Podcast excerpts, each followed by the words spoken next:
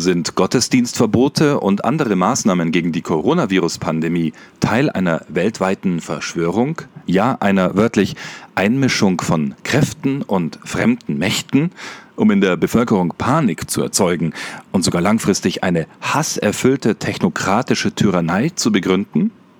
Das behauptet, neben vielen anderen Dingen, mit großem Ernst ein Aufruf, den mehrere Kardinäle und Bischöfe der katholischen Kirche unterschrieben haben sollen und von denen zumindest einer jedoch nun bestreitet, dies unterzeichnet zu haben. Der Aufruf hat es in sich.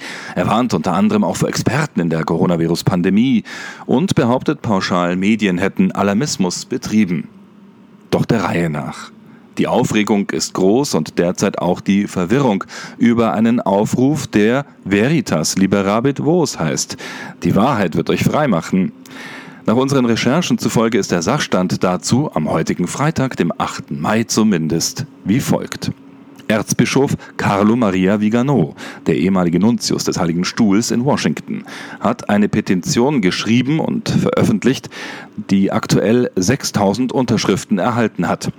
Im deutschen Text der Webseite der Petition, die übrigens heute Nachmittag gegen 16 Uhr deutscher Ortszeit plötzlich offline war, heißt es, die Covid-19-Pandemie dürfe, Zitat, kein Alibi werden, um die Rechte von Millionen von Menschen auf der ganzen Welt zu verletzen. Geschweige denn, um die Zivilbehörden von ihrer Pflicht zu befreien, klug für das Gemeinwohl zu handeln.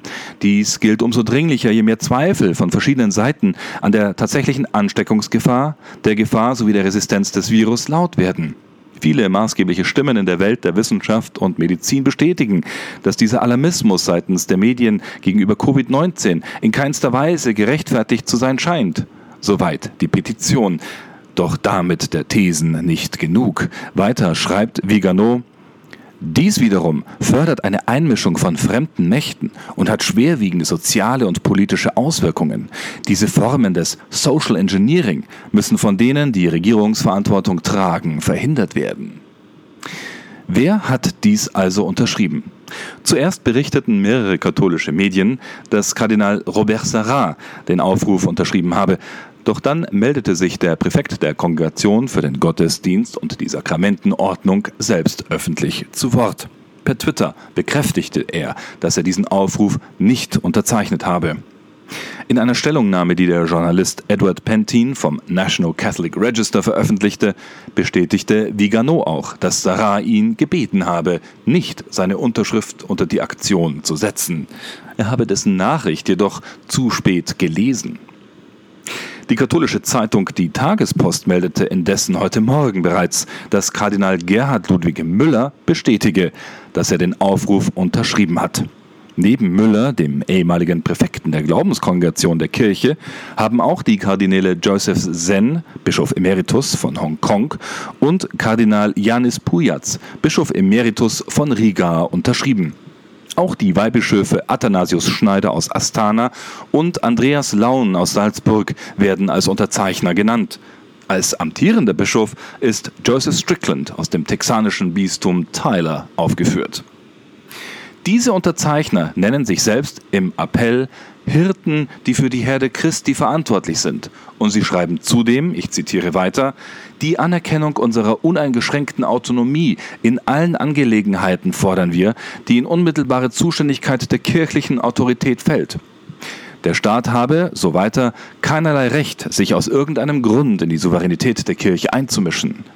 Kirchliche Autoritäten haben sich nie verweigert, mit dem Staat zusammenzuarbeiten, aber eine solche Zusammenarbeit dürfe nicht bedeuten, dass seitens der Zivilbehörden, ganz gleich in welcher Form, Verbote oder Einschränkungen des öffentlichen Gottesdienstes und der Seelsorge aufgestellt würden. Gottes Rechte und die seiner Gläubigen sind das oberste Gesetz der Kirche, heißt es. Davon kann und will sie nicht abweichen. Wir fordern, dass die Beschränkungen für die Feier öffentlicher Gottesdienste aufgehoben werden. Nun sind mittlerweile ja tatsächlich wieder vielerorts öffentlich Gottesdienste möglich, wenn allerdings auch in Absprache mit Autoritäten und unter Wahrnehmung klarer Regeln, die auch die Gesundheit der Gläubigen berücksichtigt. Womit sich die Frage stellt, was der Aufruf eigentlich erreichen wollte oder sollte.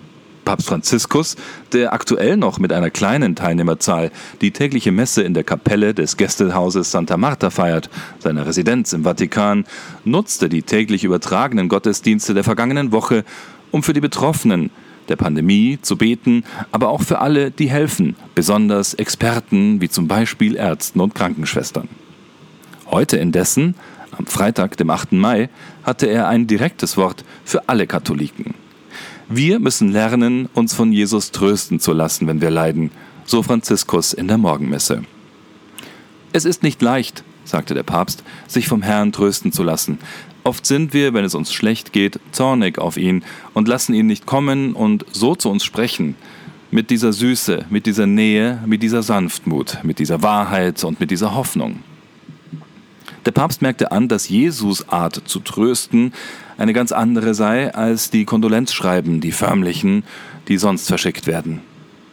An dieser Stelle des Johannesevangeliums, so der Papst weiter, sehen wir, dass der Herr uns immer in der Nähe, mit der Wahrheit und in der Hoffnung tröstet.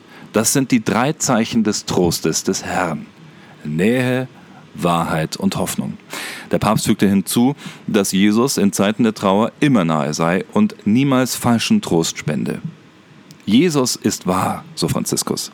Er sagt keine formalen Dinge, die Lügen sind. Nein, keine Sorge. Alles wird vorübergehen, nichts wird geschehen, es wird vorübergehen, die Dinge werden vorübergehen. Nein, das werden sie eben nicht. Er sagt uns die Wahrheit, er verbirgt die Wahrheit nicht. Mit dieser Wahrheit, die wirklich frei macht, wie Jesus im Johannesevangelium uns lehrt und an die uns der Papst heute erinnert hat, wünsche ich Ihnen einen gesegneten Sonntag und eine gute Woche. Das war der Siena Deutsch Podcast am Freitag, dem 8. Mai 2020. Mein Name ist Anjan Christoph Wimmer. Wir hören uns.